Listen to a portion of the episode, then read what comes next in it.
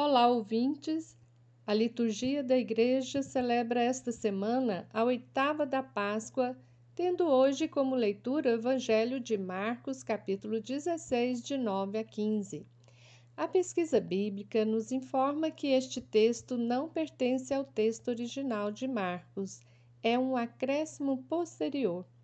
Isto é possível, pois podemos ver que no texto original as mulheres não anunciaram a ressurreição, porque estavam com medo, conforme o versículo 8.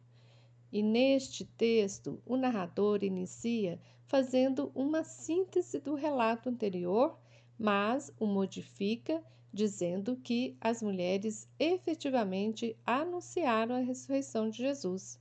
Elas anunciaram, porém, agora o problema não se concentra mais em torno do medo mas sim em torno da fé. Tanto que o próprio Jesus repreende os onze discípulos por não acreditar no testemunho de Maria Madalena e de outros dois seguidores. A missão dos cristãos é de anunciar o Evangelho, mas como anunciar se não acreditam na ressurreição? O Evangelho de Marcos foi escrito no contexto histórico de guerra entre os romanos e, os judeus haviam destruído o Templo de Jerusalém e matado milhares de pessoas. É compreensível que os primeiros cristãos estavam com medo, estavam apavorados.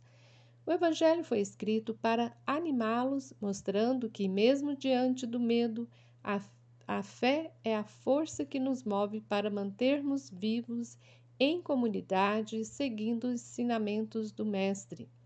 Essa memória de Jesus é a ressurreição na vida das comunidades cristãs.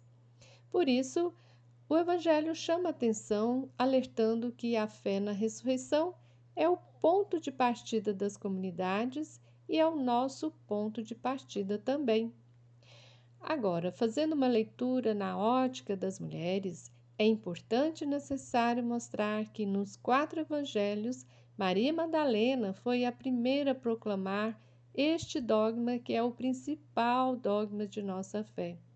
Por este motivo, ela era considerada a apóstola dos apóstolos pelas comunidades cristãs. Mas, por outro lado, no final do primeiro século havia também cristãos que não aceitavam a liderança das mulheres nas comunidades. As igrejas já estavam sendo hierarquizadas, Vamos ver nas cartas deuteropaulinas, como a carta a Timóteo e Tito, que são escritos desse período, que as mulheres são consideradas pecadoras porque alegam que Eva foi quem introduziu o pecado no mundo e por isso as mulheres devem ser silenciadas. Perderam a liderança na igreja.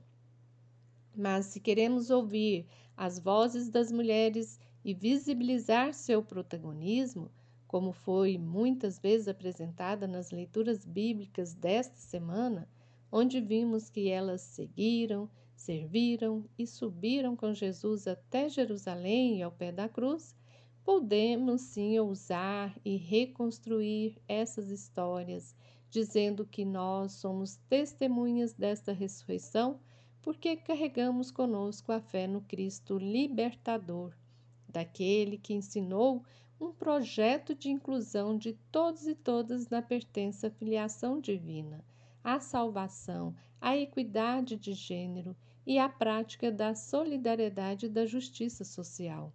Por isso, muitas mulheres e homens com essa missão anunciam esse Jesus libertador, mesmo que enfrentando incompreensões e julgamentos sumários por algumas igrejas que ainda impedem a voz e a vez dessas pessoas.